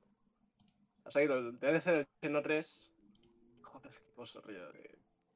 Hay que, hay que hacer un programa solo para el DLC del Xeno 3 porque, rollo, no es solo un DLC. Cuando Es se, una carta de amor, es, es lo mejor a lo que puede aspirar una saga. cuando se lo juegue. Cuando se lo juegue Espacio. Que se lo va a jugar. Hasta el 3, en algún momento. Ojalá sea pronto. Ojalá sea muy, muy pronto, porque de verdad hay mucha, mucha cosa que comentar. A ver, Y- viene Zelda y Final Fantasy XVI. Ya, bueno, Está complicada la cosa, sí. es lo que hay. Y me gustaría jugar primero antes también. A- al. Al Breath of the Wild otra vez. No, no, al, al Xenoblade Sí. Chronicles. Ah, Sí, el, el 3 no lo toques hasta que no, no hayas acabado el primero. por eso, el DLC todavía menos. por eso, por eso. Eh, pero bueno, que eso, que el DLC del Xenoblade 3 es una cosa, pero hoy vengo a hablar del, del Star Rail, que es el último juego lanzamiento de mi joyo o Joyoverse, ya no sé cómo se llama la empresa, que son los mismos mendas que los del Genshin. O sea, si odiáis a gente por el Genshin, efectivamente también vais a odiar a gente por este juego. Eh, básicamente es un juego como, como servicio, o sea, es un live service, pero es un RPG por turnos. Eh, tiene un hacha y tiene pues eh, muchos personajes anime. O sea, efectivamente es la otacada de turno que está de moda y me parece que rollo en cosa de dos o tres días consiguió 20 millones de descargas. O sea, es, es una burrada. O sea, es gratis, ¿no? hay, sí, efectivamente es gratis. Eso O ayuda. sea, Claro. El hecho de que tengas un juego gratis, encima que sea un, un RPG como tal, eh, abre bastante más las puertas. Eh, entonces, yo al Genshin jugué de salida, porque dije, ah, mira, se ve, se ve guay, tal, no sé qué. Probé el combate y no me gustó, es un, es un RPG y no me gustó. Y dije, bueno, pues esto es un RPG por turnos, rollo, muy malo tiene que ser jugablemente para que no me guste. Y la verdad es que está curioso. O sea, rollo, es muy sencillote. Y tiene lo suficiente como para mantenerse solo por sus mecánicas y por su, su contenido como, como videojuego. Sin tener en cuenta todo lo que es el contenido de, juego como servicio, en el sentido del gacha, eh, las misiones diarias, los desafíos, etcétera, etcétera. Básicamente es un, es un juego de ciencia ficción en el espacio en el que, bueno, pasan cosas. O sea, sinceramente, me estoy leyendo la historia y hay mucha pregunta. De repente, aparece una señora, consigue una cosa, aparece el protagonista, le mete esa cosa al protagonista y el protagonista como que revive, o vive de verdad, o, algo así. Y básicamente la historia es ir visitando planetas y mundos de, la galaxia para encontrar una forma de separar al, protagonista de la cosa esta que tiene dentro. Eh, en, cada, en cada planeta pasan cosas, hay su propio. hay su propia sociedad, hay sus propias religiones, etcétera, etcétera. Y básicamente es lo mismo que visitar países en un RPG clásico. Eh, entonces, el sistema de combate es muy, muy sencillote. O sea, eh, tienes una party de cuatro personajes y cada personaje tiene eh, tres tipos de acciones. Tiene el ataque básico, tiene una habilidad y tiene una ulti. La ulti se carga al, al- al pasar los turnos y al realizar varias acciones. El ataque básico pues, funciona en cualquier momento y la habilidad, o sea, la skill, funciona eh, con un contador de puntos que se comparten entre todos los personajes. En vez de tener cada personaje una barra de MP, pues hay 5 puntos de, habilidad que se comparten entre todos los personajes y se recargan cada vez que un personaje hace un ataque básico. Eh, básicamente, la función es: tienes que romper a los enemigos en función de su debilidad elemental, mientras administras el uso de estos puntos de habilidades y las ultis por su, por su otro lado. En ese sentido está bastante bien, o sea, es muy sencillo, funciona bastante bien, no es un sistema que digas, Buah, lo he visto 80 millones de veces. Es- está curioso eso de tener un, un medidor compartido entre los personajes de la parte que sea más allá del ataque más fuerte de todos, o sea, que sea algo como realmente tengo que pensar la estrategia y tengo que administrar qué es lo que hago. Y encima, pues, em, encima puedes eh, utilizar las ultis en cualquier momento, incluso en el turno de, de los enemigos. O sea, esa es una mecánica que ya se ve en... ¿Cómo se llama ahora? Los, la saga Trails. es una saga de JRPGs muy, muy, muy nicho. Que también es como referente del JRPG. Es muy nicho, pero tiene un sistema muy, muy sólido. Y este juego pues coge un poco de allí también. Entonces, quitando lo del, lo del combate y la historia, o sea, ya entrando en lo que es el juego como servicio, eh, efectivamente tiene un gacha, porque este tipo de juegos hacen dinero de esa forma, o sea, la gente le tira el gacha, se gasta dinero, saca el personaje y repite el ciclo. Eh, no es tan... ¿Cómo decirlo? O sea, si no me equivoco, en el Genshin regalan más personajes, en el sentido, mientras tú avanzas la historia, vas obteniendo personajes de una rareza menor. Pero en este no consigues tantos personajes, o sea, se te van uniendo los principales y luego ya el resto pues sí que están en el gacha, pero no, no se obtienen por forma de historia. Lo que sí que hay es eh, un montón de modos de juego que, mm, que ayudan a desarrollar pues, a, a tus personajes y además pues te dan tiradas para poder tirar al, al gacha y sacar otros personajes. En este sentido, pues es lo mismo que hay en cualquier tipo de gacha. O sea, al, al fin y al cabo, el objetivo de la empresa es tira y si conseguimos que gastes, pues gastas. Pero tampoco es tan tan violento como para decirte, no, es que estás obligado a tirar para poder jugar, porque si no, no puedes avanzar, porque no sé qué, no sé cuántos. O sea, eh, tiene un poco de balance allí entre te damos los personajes justos para que puedas avanzar. Y si no quieres gastarte nada, eh, puedes tirar con todo lo que te damos gratuitamente. Es un, Aparte de esto, es un poco sí, lo sí. que hizo con Genshin. O sea, Sí. el, el Genshin te lo puedes pasar sin gastarte un duro, pero te ponen, como, como le ponen tanto mimo a los personajes, pues ya te Mm. dan en plan, oh, y tienes puntos, no sé qué. A ver, está esto estudiado, ¿eh? Todo esto. sí, sí, a ver. sí. Más que, más que un juego, esto es una máquina de hacer dinero. O sea, entre los desarrolladores japoneses ya se dice, o sea, si tú quieres trabajar en Japón como desarrollador de videojuegos, si tú quieres ganar dinero, te tienes que meter en una compañía que haga un gacha. Si te metes en Square, pues bueno, pues vas a vivir. Sí, pero yo, si quieres vivir bien, bien, métete en una compañía que hace gachas. Eh, ¿Y qué más? Bueno, hay un montón de modos. O sea, siendo un RPG por turnos, te dirías, bueno, pues a las dos horas ya te aburres del sistema, pero es que hay, hay bastantes variaciones. Hay un modo que es como un roguelite, en el que vas pasando por salas y vas obteniendo recompensas como eh, estados adicionales para el combate a la que derrotas enemigos, como si fuera Hades. Eh, hay un modo que es así como un desafío en el que te ponen a personajes más, más poderosos con estados alterados y demás. Y algo que me chirría un poco es que en este tipo de juegos el factor social eh, suele tener algo más, algo más de peso. O sea, el hecho de que la principal, una de las principales cosas que incitan también a tirar y a gastar dinero es de hecho este factor social de, buah, pues eh, mi colega tiene este personaje, yo también lo quiero y lo, lo puedo usar y tal, no sé qué y no sé cuántos. Aquí básicamente solo puedes usar al personaje o puedes interactuar con otros jugadores haciendo un tipo de misiones en concreto. Son básicamente para farmear la cosa de turno.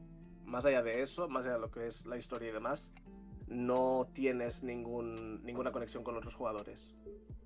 Es un poco raro, porque si no me equivoco, en el Genshin sí que hay un modo multijugador en el que la gente visita tu, tu, tu mundo, tu partida y demás, y te vas a pasear por ahí.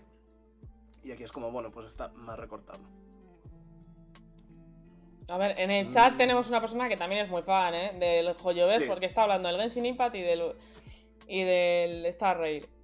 A ver, yo qué sé. La verdad es que este. eh, mi joyo parece. Bueno, o Joyoverse, yo qué sé, cómo se llaman ahora. Yo tampoco sé, rollo.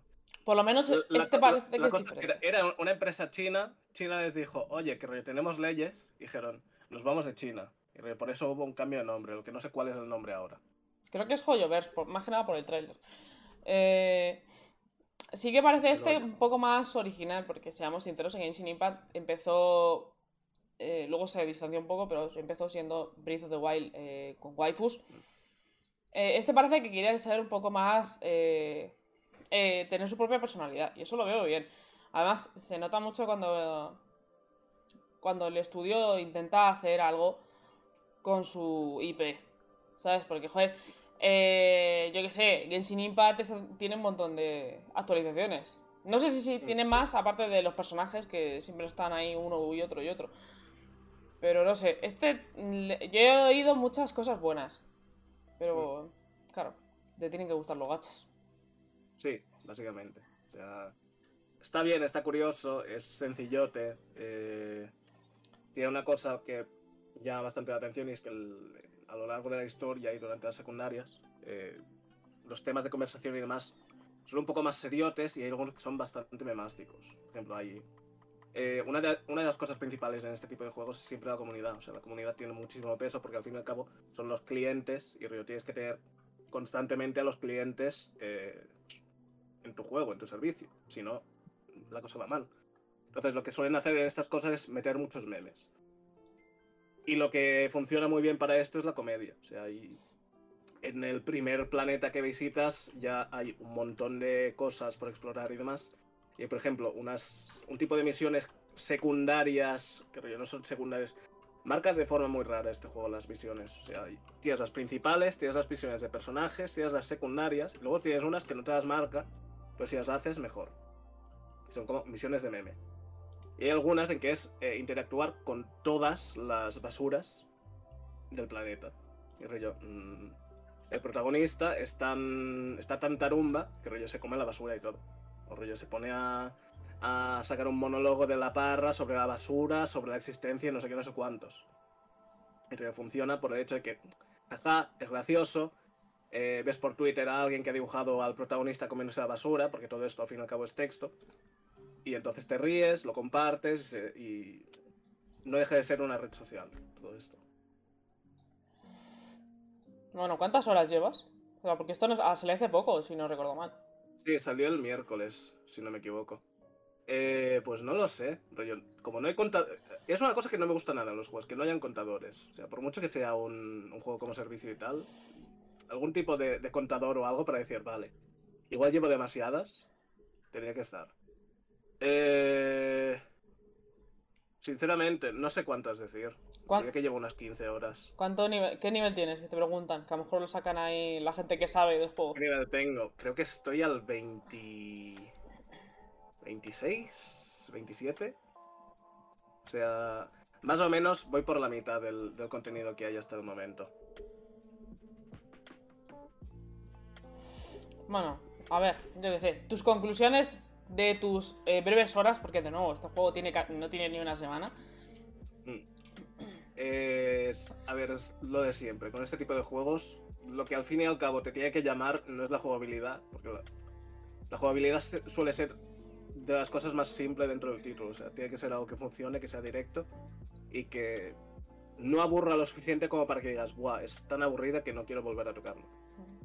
En ese aspecto, a mí todo lo que es administrar cosas en un RPG me gusta demasiado. O sea, administrar puntos para sacar mejores turnos, para tocar estados alterados y demás, es algo que me funciona. Y el hecho de que sea un, RPG por turnos, rollo, sea eh, perfectamente, puedo estar en un combate mientras eh, me estoy leyendo una cosa, a mí me sirve mucho. En cuanto a historia, ni fu ni fa por ahora. O sea, no está mal, pero tampoco es la, la maravilla. Creo que lo que más funciona en este juego es lo que he dicho, el contenido memástico y todo lo que son las coñas y las secundarias y demás. Lo que sí hay una cosa que me chirría mucho, y es que hay muchísimo texto, pero demasiado texto.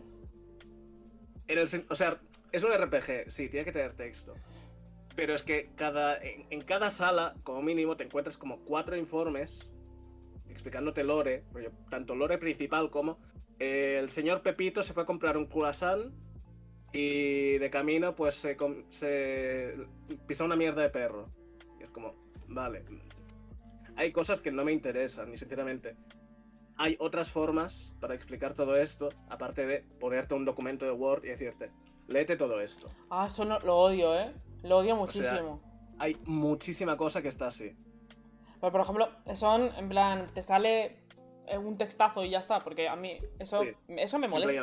Eso me molesta un montón. Y lo que también me molesta en la- los juegos es cuando te lo eh, te encuentras un documento y es un como un coleccionable y luego tú lo tienes que leer para enterarte no sé qué. Digo, no lo soporto. Digo, Mm. eh, un poco vale, ¿vale? Porque eso está bien. Pero que, se, que ese sea parte de tu narrativa, digo, me- mucha chapa, ¿eh?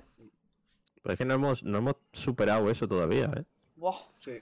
O sea, seguimos, seguimos con eso ahí atascado. O sea, la- lo que viene siendo narrativa ambiental en este juego no hay. O sea, todo lo que ves en el diseño de escenarios y demás es lo mismo que si dijeras, bueno, sí, aquí esto es una mina donde trabajan como es una mina que lleva 20 años abandonada. O sea, a menos que te leas los documentos, no acabas de situar la cosa. Y luego, algo que eh, eh, di, di, di.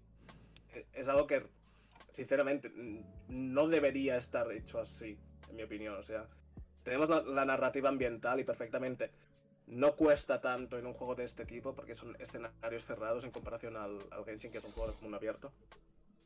Y claro, teniendo escenarios más cerrados y teniendo pues, mayor peso en lo que es el apartado gráfico, porque no tienes tantas variables eh, abiertas para, para que funcionen los gráficos y demás, creo que la narrativa ambiental tendría que haber sido un punto en el que tendrían que haber expandido la historia en vez de eh, 83 documentos. Es un problema que está teniendo la, la industria, ¿eh? Porque es que no, saben, igual que no, saben ponerte muchas veces los tutoriales. Es- empieza, el combate, pum, te paran el- la acción y to- toma, to- toca leer. Digo. Eh, hay otras formas, de verdad. A mí me. me, eh, me resulta llamativo también con el tema este de, de eso, de leer textos por ahí desperdigados, ¿no? Para enterarte de, de cosillas del mundo. Eh, me llama la atención que ya no, ya no solo la cantidad de esos textos que hay y de la completa irrelevancia que te aportan, sino de el de que no hay muchas veces que no tiene sentido que te encuentres textos en ciertas partes o en ciertos momentos o de ciertos personajes o ciertos contenidos. Quiero decir, Sí.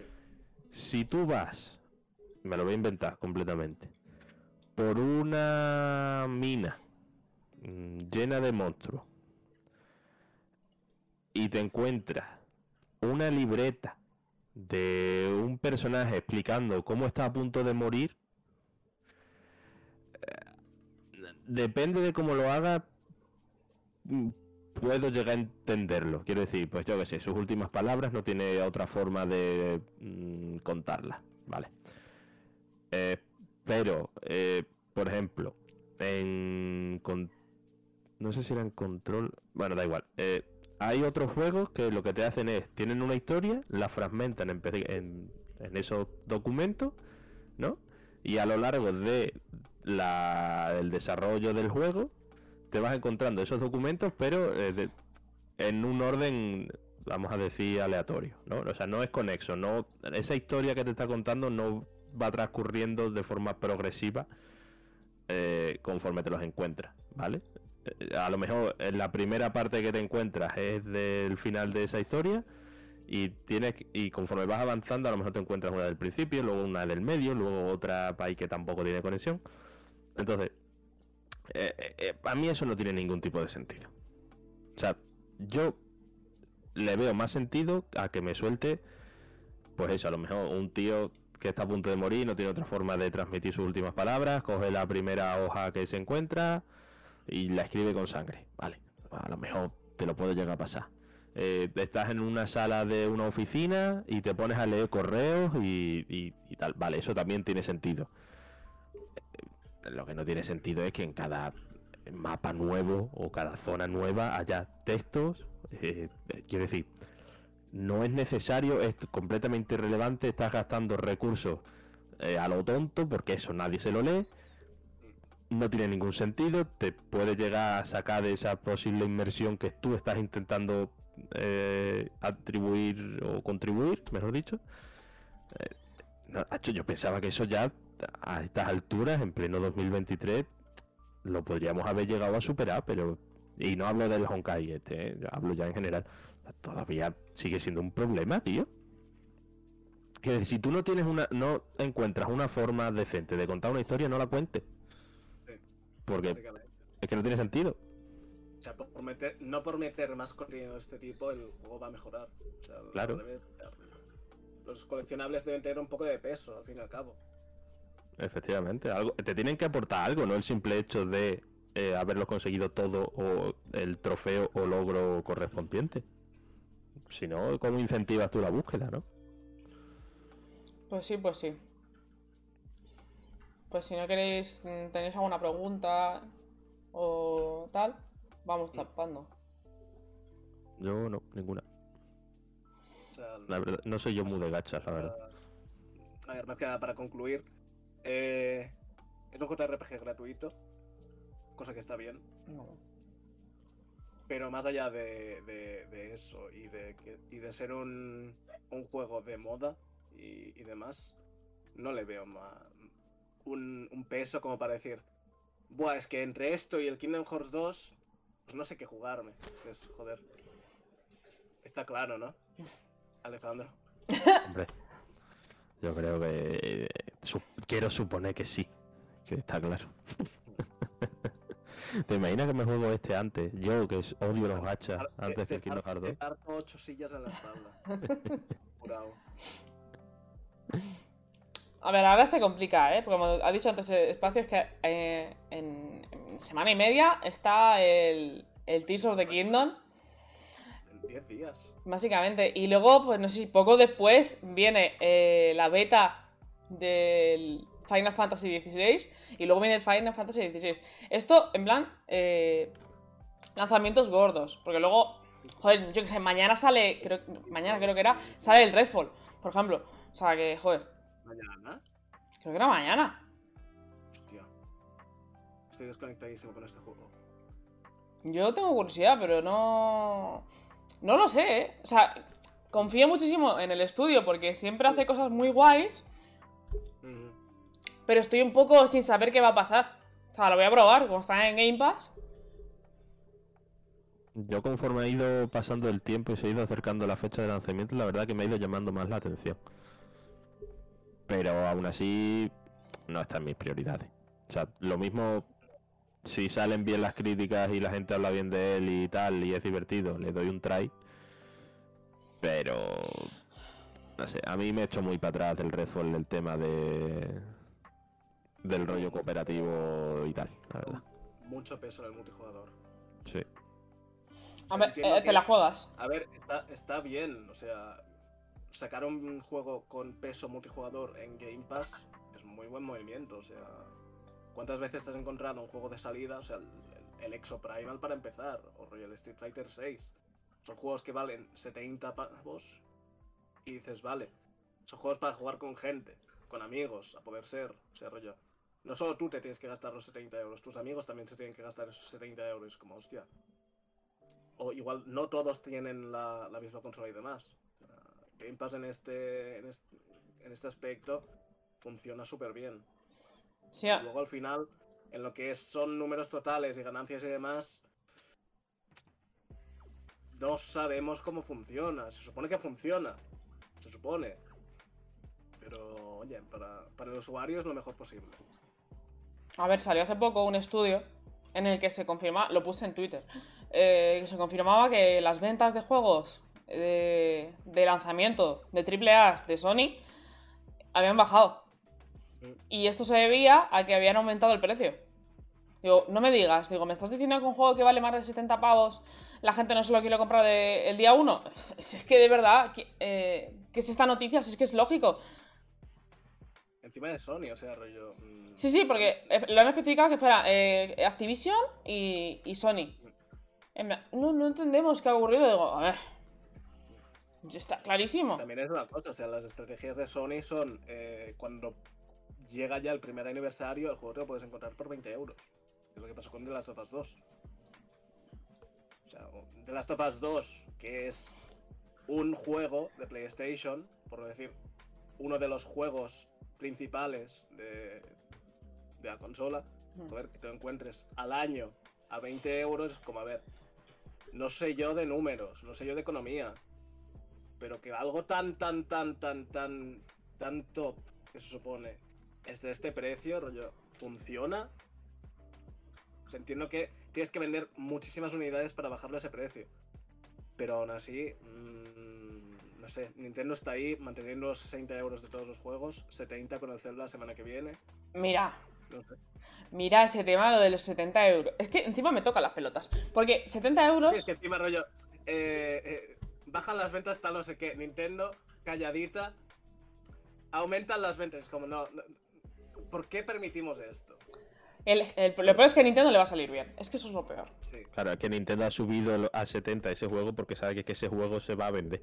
sí, Quiero decir, ya no porque sea el Zelda, ya no porque sea la secuela del Zelda, Breath of the Wild, sino porque además es que se ha hecho un marketing mm, muy inteligente. Es que ese juego va a vender. Es que va. a- hay tantísimo hype por ese juego que te jode pagar 70 euros. Eh, porque por un lado no es el precio que crees que debería tener el juego, porque por otro lado porque te lo han subido y porque además es Nintendo. Pero lo, da igual, los vas a pagar. Mira, me toca mucho las pelotas este tema, ¿eh? Porque es que es en plan. El juego, estéticamente hablando, es súper bonito. Eh, todas las mecánicas nuevas me parecen una locura. Eh, 70 euros por un juego que en el tráiler le faltan FPS y tiene dientes de sierra, me parece una vergüenza. Lo siento. Me parece que la calidad de Nintendo, eh, que se nota, porque, joder, el Tears of the Kingdom sabemos todos que va a ser el GOTI. Da igual que salga, da igual, va a ser el GOTI, pero me parece una vergüenza que se aprovechen tantísimo de sus IPs. Es que, mm, no puedo, ¿eh? al cabo es eso, o sea, el- parte de la subida también entiendo que es porque Zelda es un nombre, es un nombre que conoce todo Dios y quien tiene una Switch, o sea, me suena que era eso, de- Breath of the Wild es, si no es el juego más vendido de Switch, eh, era el segundo o el tercero por detrás de Mario Kart, o no sé qué otro juego de... Y el Animal Crossing, pero, y porque fue un lanzamiento... bueno, habría que mirarlo, de hecho voy a buscarlo. O sea, mm, Vale, Mario Kart es primero, el nombre. 100%. Solo porque dices, hostia, tengo una Nintendo, tengo que comprarme el Zelda. Eso es verdad. Tengo un amigo que no le gustó el Breath of the Wild y dice, pues tiene buena pinta el Tears of the Kingdom. Digo, si no te gustó el primero, no te va a gustar el segundo. También, y yo lo he visto bastante estas últimas semanas, de gente que no le gustó en su momento, pero como le ha hecho Tilín el Tears of the Kingdom, dice, bueno, voy a darle otro intento al Breath of the Wild a ver si esta vez sí. Hay algunos que sí y otros que no. Quiero decir, evidentemente es un juego que no es para todo el mundo, porque ofrece una experiencia concreta dentro de las muchas posibilidades que tiene. La experiencia es eh, explorar, explorar bien y, y básicamente crearte tu propia aventura, por decirlo de alguna forma muy simple. Entonces es normal que haya gente que eso no le, no le guste. También te digo, no sé si eh, va a ser un enfoque tan similar en el Tears of the Kingdom. Quiero decir, igual que confío en que hayan aprendido o hayan mejorado, por ejemplo, el tema de las mazmorras, perdón, mazmorras, eh, que si recordáis en Breath of the Wild eran un tostón, eran horribles, eran feísimas. Si bien confío en que eso lo hayan mejorado, quizás también eh, de alguna forma hayan toqueteado el tema de eh, la libertad. Quiero decir, quizás hayan de alguna forma cambiado el hecho de si tú no quieres ir tan por libre, eh, tienes estas, estas otras opciones. No lo sé, eh, es una idea que se me acaba de ocurrir. Tampoco es que estuviera mal hecho en Breath of the Wild, quiero decir, tú en Breath of the si quieres vas a piñón y, y no ves nada del mundo. Pero vista que, visto que ese era uno de los principales hándicaps que tenía el juego con respecto a cierta parte de la comunidad, pues quizás hayan hecho algo. Mm, no sé, yo creo que of the- o sea, Tears of the Kingdom va a ser muy continuista. Va a mejorar muchas cosas, pero va a ser va a tirar por la misma línea que of the Wild. Bastante segura.